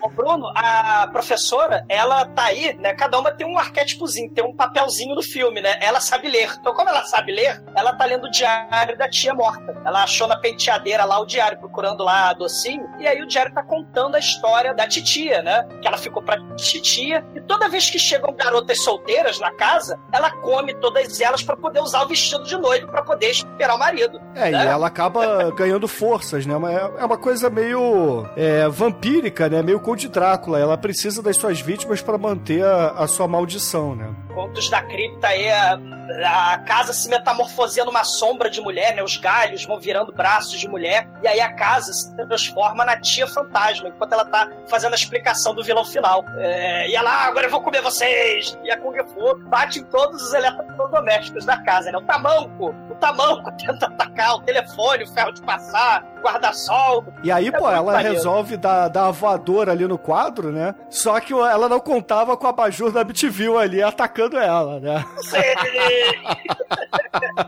Isso é sensacional, né? Porque o abajur pega a menina no alto, no, no salto dela, né? E, pô, efeito especial muito, palavra proibida, cara. Mas o diretor disfarça bem porque ele começa a jogar ali uns jump cuts, né? Estilo Godard ou então Aronofsky, né? No, no Hacking for a Dream. E acaba, poxa, é, deixando a coisa meio desconexa e ao mesmo tempo divertida, né? Porque a cena, Cara, no final das contas, é legal. É, ela, ela, ba- ela dá porrada na múmia, tem a múmia aleatória do cadáver da tia, ela voa arrebentando a parede pra fora da casa e o buraco da parede por onde elas saem fica no formato da múmia, tipo É. quadrinhos mesmo.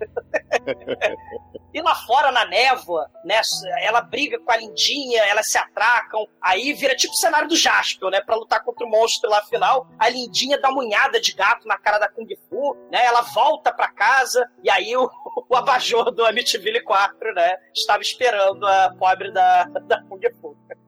Não, e é sensacional porque o abajur come meio corpo dela, né? E tal como lá a Melody no, no piano, né? Fica aparecendo pedaços do seu corpo ali no chroma key vagabundo, vai ah, só as pernas dela voando em direção ao gato, né? E aí quando as pernas da, da Kung Fu acerta lá o quadro do gato, o gato começa a sangrar, mas sangrar estilo Kubrick ali no, no iluminado, meu irmão, porque a casa inteira alaga. Vira lá, como é que é? A menarca, né, Harold?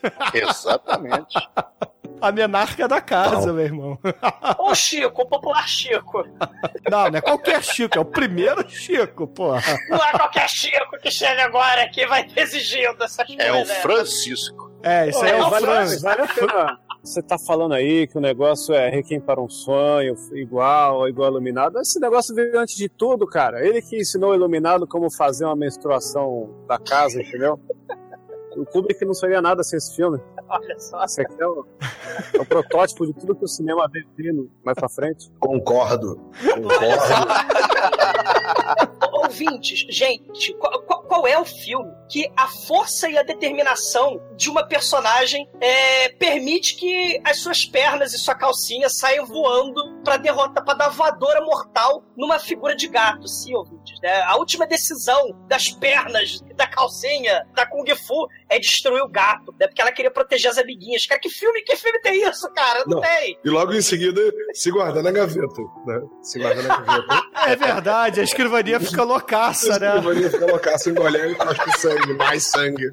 Porque tá faltando sangue, né? Porra, de Que isso, cara? Que é Pariu. esse? E claro, no meio do caos, a professora, né? A professorinha continua lendo o diário, né? Tá tudo normal, tudo tranquilo, o sangue jorrando, né? O primeiro andar tá todo tomado de sangue. E pra alguém tão devagar, assim, né? Pra alguém tão nerd, ela é tão devagar pra ler que te lasca, né? Ela tá tendo pequenas distrações ali, como o caos, né? Absoluto. E a fantasia aponta pra uma fissura. O terremoto lá de 2012 que partiu o supermercado ao meio daquela merda daquele filme e perseguiu a limusine. Parte ao meio na sala do jantar. O tatame que a fantasia e a professoras estão, as únicas sobreviventes até então, a razão e a fantasia. Olha aí, o, o único resquício aí. Pra onde que lá, pra onde que a Lindinha vai, né? O tatame, né? Se transforma numa jangada em meio ao mar de Menarca, do seu Francisco, do sangue do gato do mal do iluminado. E, cara, é, é, só tem fantasia e a racionalidade. E o senhor Lascou-se. Togo. O senhor Togo de Togo. bug maluco. Ah, É, cara, tá o filme do chegando. nada corta pro senhor Togo nessa hora. Tu fala assim, quê? Como assim, cara? Tu, tu, o Vini corta pro senhor Togo a cena da melancia, cara. Aí Caralho, ele chega cara. lá, "Ah, ô, eu queria comprar aí crédito pro meu celular, eu queria fazer alguma coisa. Aí o rapaz fala, ah, do posto Piranga, segue aqui, vai até aquela casa, entendeu? Olha, não, mas você quer levar a melancia? Não, eu não gosto de melancia. Então o que, que você gosta, meu filho? Eu gosto de banana. E aí, pô, o vendedor de melancia, cara, recebeu o Power Word Kill, né? Se você fala banana pro vendedor de melancia, ele morre. Palavra. Caveirinha É, caindo. suas palavras Não só ele já morre. palavras de poder. Não só ele morre. Isso é magia de D&D, meu irmão. Power Word Kill. Você fala uma palavra, a pessoa morre. E a palavra É, que o babaca escolheu foi banana. Uma palavra simples.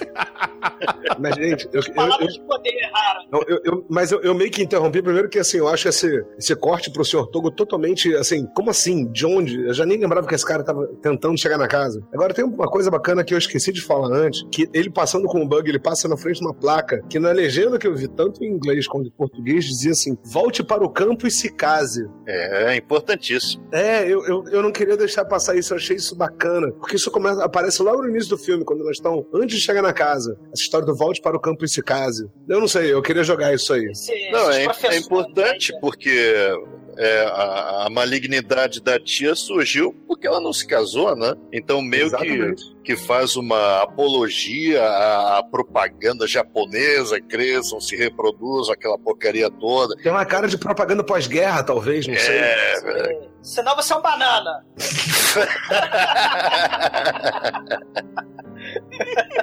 Mas então, daí só, é, foi só um parênteses daqui. Daí volta Sim. ele, a história da banana, e volta pra casa, né? Você, no vai e vem das ondas do mar de sangue do gato, os óculos da nerd mergulham. E ela não pode continuar lá o que o estereótipo do seu personagem faz, que é ler. E aí um botijão, uma chaleira dentada, né? Ficou parecendo um Pokémon do mal lá, aquela porra. A bocanha, a professora, ela cai dentro da água e do mar de sangue. E caríssimos, né? A ideia, a Torre, os estúdios da Torre só liberaram orçamento pra fazer o filme saído da cabeça de uma criança, porque eles estavam falando, pô, o Tubarão do Spielberg, né? Pô, fez o maior sucesso nessa época. E olha a influência ocidental aí, o Tubarão do Spielberg. E aí a garota cai dentro do mar de sangue. E imediatamente perde todas as suas roupas. E ela agora, no momento da morte, Bruno, ela desabrocha. Ela se desfaz do figurino nerd. Ela solta as trancinhas do cabelo. O cabelo tá solto. Ela resolve nadar toda nua. Exocet, né? No mar do iluminado. E ela desaparece como mulher, não mais como uma adolescente nerd. Ela cresceu na hora da morte dela. E a fantasia, tadinha. Sobrou a fantasia. A, a razão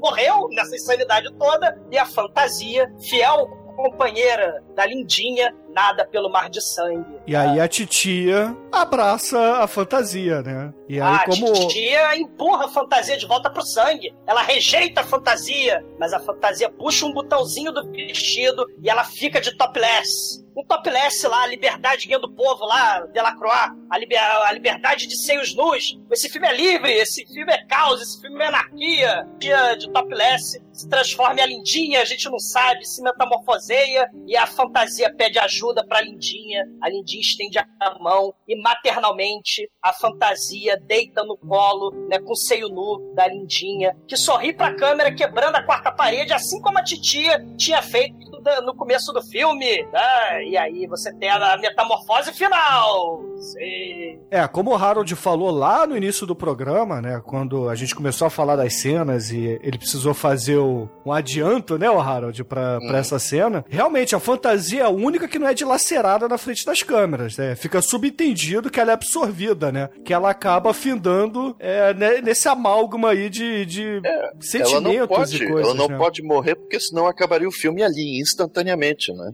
É a fantasia de, de né? Do mal, né? De, droga pura. Não, é, é aquela coisa. Se eu levar a sério os nomes das personagens, eu acho que isso é levado a sério pelo diretor, a fantasia não pode morrer, senão acabaria o filme ali, naquele instante que ela abraça a possessão. Não deixa é a fantasia morrer. Não deixa a fantasia acabar. Veja, é, eu tô aqui trabalhando com o que eu posso.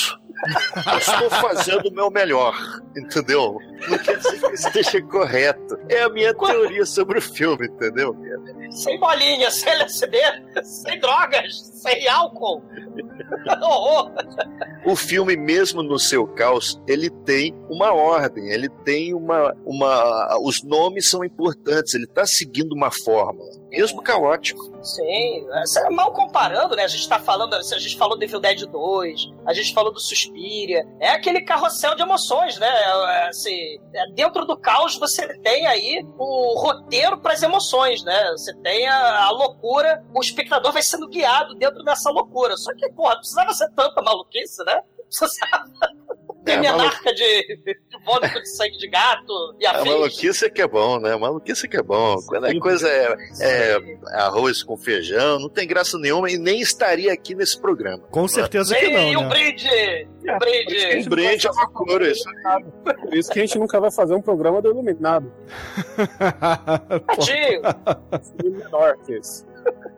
Eu acho que se for fazer pra ser trash, tem que ser o seriado, hein? Ou, ou o remake do próprio Nossa. Stephen King, né? É, isso. Nossa, que chatice. Isso.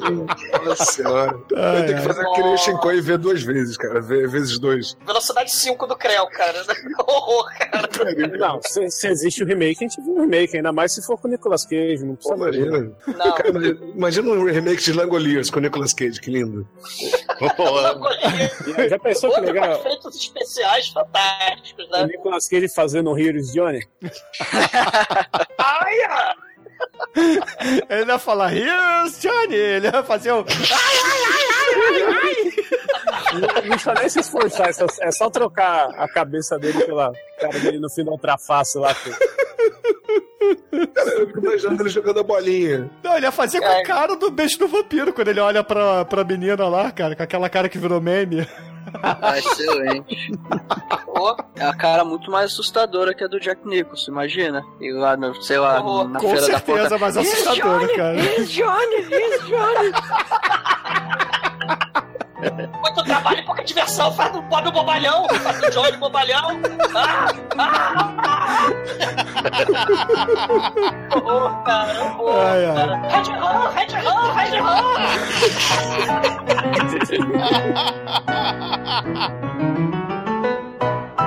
A gente tem aí o prólogo que é justamente a madrasta chegando ali na casa, na, na lojinha de melancia, né? Vê aquela situação, pô, loucaça, né? Ela olha ali pro bugre maluco do, do professor e a gente vê que, na verdade, o professor, quando deu Power Word Kill banana lá no vendedor da, do Ipiranga, ele virou um homem banana, né? Ah, Sensacional. o seu Togo, ele deu uma de super gêmeos ativada, só que ao invés dele virar aquele balde de gelo super útil, ele vira pilha de banana, né? Um espantalho de banana, meu irmão. Caraca. E a, e a madrasta, né, ela vai toda Kill Bill, né? Toda final do Kill Bill lá, toda esvoaçante, toda dopada, toda drogada, toda feliz. Ninguém tava careta nesse filme, não. Ela vai flutuando com o chale dela até a mansão do mal. Ela vai toda feliz com aquela musiquinha do piano. Ela, a, a musiquinha agora vem com letra, né? Tem letra na música. Vamos começar a vida nova. Eu vou É. ser uma esposa feliz. É, aí, pô, a, Gorgios, ela acaba recepcionando ali a, a sua madrasta, abre todas as portas, né, aquelas portas de correio enormes ali do casarão, e a convida pra tomar um chá, né? É aquela coisa bem japonesa, aquela coisa bem tradicional. Ela entra, tira os sapatos, se ajoelha ali num tatame. Aí começa o papo de mamãe e, e filhinha, né? Madrasta e filhinha. Aí ela pergunta assim, poxa, cadê suas amigas? Ah, estão dormindo ainda. Mas quando elas acordarem, elas vão ter fome. E quando elas estiverem com fome, elas vão precisar comer. Então, madrasta, queime! Aí a Gordias bota fogo na madrasta, cara. Por que não, cara? Pô, faz todo sentido. Caramba, cara. E é um fogo, meu irmão. Um efeito especial sensacional do filme, né? E com voice over da madrasta, né? Mesmo que a carne morra, nós acreditamos numa nova era. Que o poder do amor vai sempre existir. Ele é a força para nos defender. E vive a emoção e luta pela vida. Acredita que o bem vai dominar. É muito inspirador esse nota. É, só faltou um voa, passarinho né? voa, né? Mas o que o Harold falou, né? Tanto que ela até fala, pô, a fantasia, né? A fantasia ficou só escondidinha ali. É o refúgio da memória a fantasia, né? Ninguém recria o passado fielmente. Bom, eu acho interessante apenas colocar que possivelmente todas elas sempre foram a personagem principal do filme, né? São características dela. Cada uma é uma qualidade que ela teve. Elas foram sendo absorvidas por ela, assim como a própria tia, né? Ela se transformou numa mulher, finalmente, né? E acaba recebendo ali a madrasta, né? Por mais que elas não se gostem, não se biquem. Eu acho que Sim, é por aí sim. mesmo, Harold. Isso é, é só um pesadelo transitório ali de uma adolescente pra depois já passando a vida adulta da, da mulher, né? Quando é- é a adolescente labirinto vira mulher. melhorado. Um labirinto melhorado, é.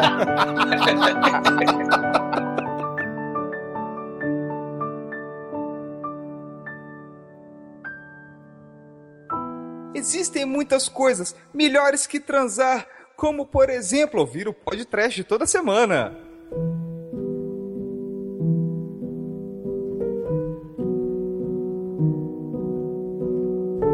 Agora, caríssimo exumador, diga pros ouvintes do podcast o que, que você acha de House e sua nota de 0 a 5 pra ele. Cara, o filme é uma loucura insana total, né?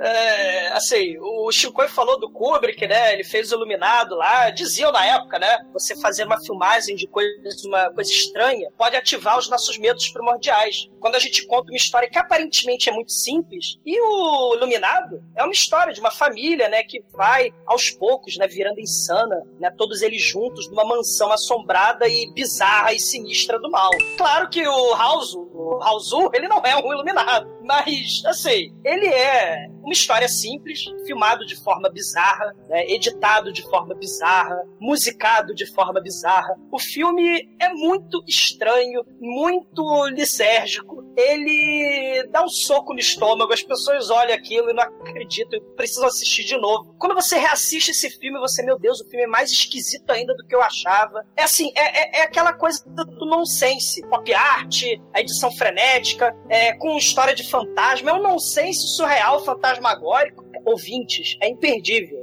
Até mesmo se você não gosta desse tipo de filme, mas, cara, né? Imagina o Sam Raimi, o Dario Argento, o Rusmaier, o Roman Polanski. Imagina que todos eles pegaram pedaços aleatórios e editaram juntos pedaços, né, de filmes de um dorama japonês, de um filme slasher, né? E claro, né, botaram musiquinha de rock dos 70 e clipes do Jackson 5 e o que mais comercial do 7-Up da época e um comercial de Tampax, né? Mistura tudo isso e você tem o caos estilizado bizarro desse filme. Eu adoro esse filme, tá? Assim, o, o filme é bizonho, mas eu adoro esse filme. Então, em nome do horror, do medo, do desespero e principalmente em nome do caos, eu só posso dar nota 5 pra essa bizarreira. 5! E agora, caríssimo Juregro, diga pros ouvintes o que, que você achou do filme e sua nota pra ele.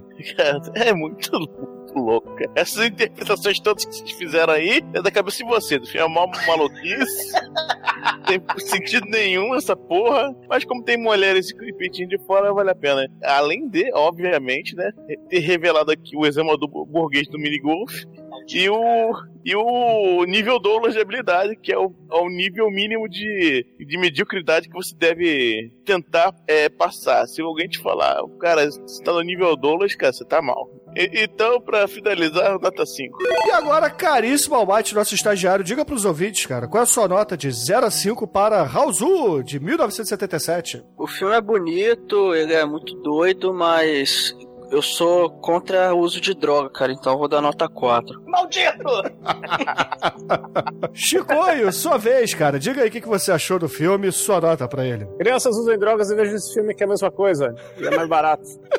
Nota 5. Todos os. O- As coisas que a droga pode te proporcionar estão aqui: é convulsão, aneurisma, vômito, tontura, chroma tosco, é, eu não sei o que está acontecendo, onde é que eu, estou, por que eu acordei com o coordeno. Isso tudo vai acontecer depois que você agora, Marcelo Dé, obrigado por você retornar aqui ao podcast, cara. É sempre um prazer quando você grava, né? Na verdade, você gravou lá do Base um episódio só, não foi isso? Foi, foi, foi Street Trash para o sofrimento do Engraçado. e os lados B aí. Isso é um prazer enorme, não, não, sério. E esse filme Vou é. fazer um remake desse episódio. Não, não gostou nem da capa. A pior parte é a capa.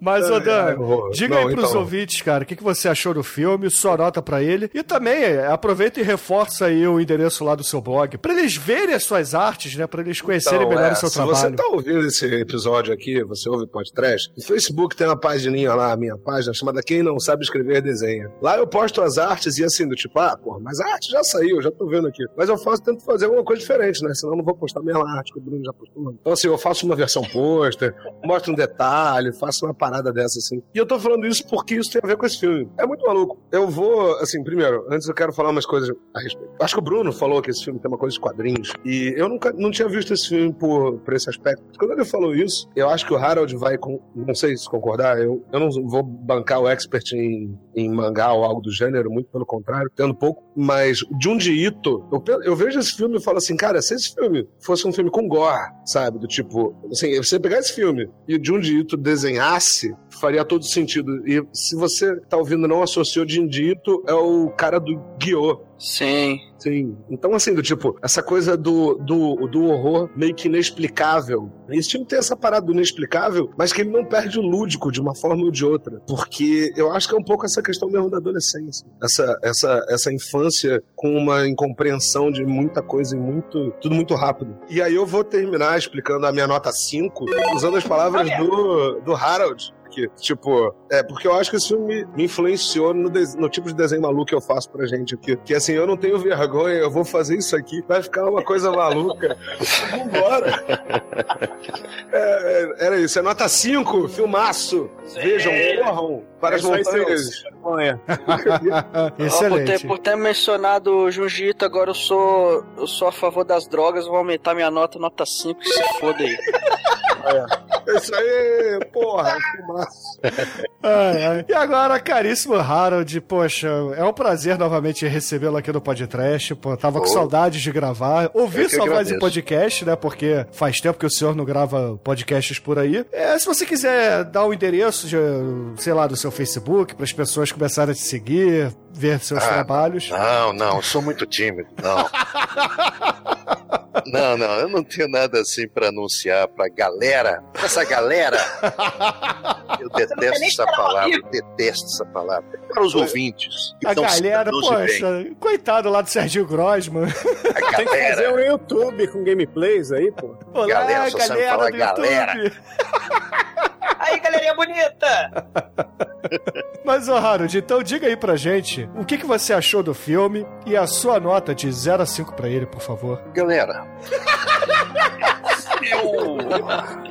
Assim, é, é- é a primeira vez que eu assisti, eu, eu fiquei em estado de choque. E eu não acreditava no que o diretor fazia, na, na lambança visual e sonora que ele fazia no início do filme. Eu não acreditava.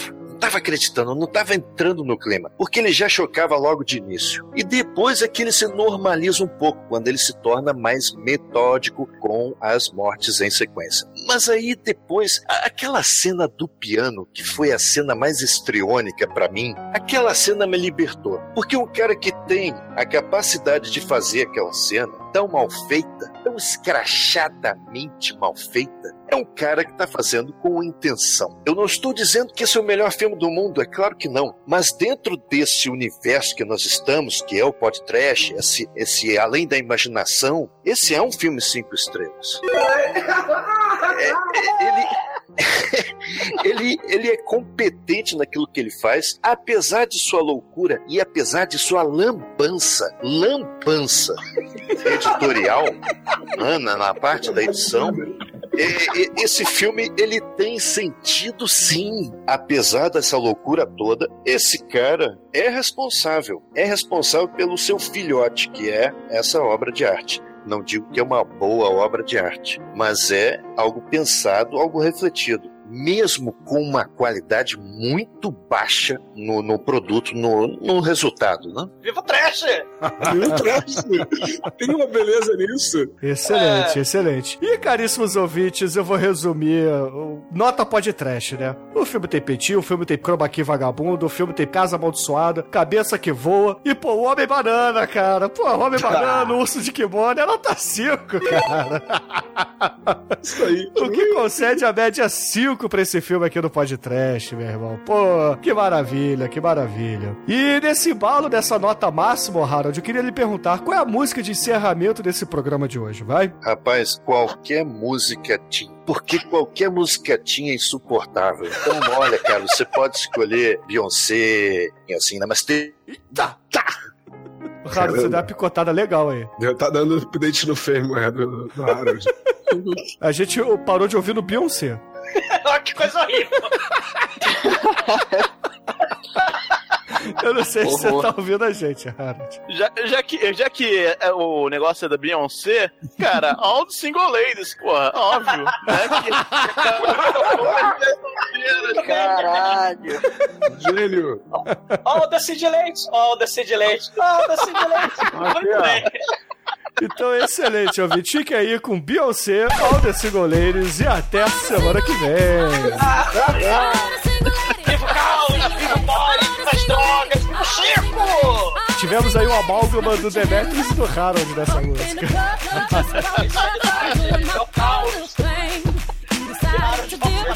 I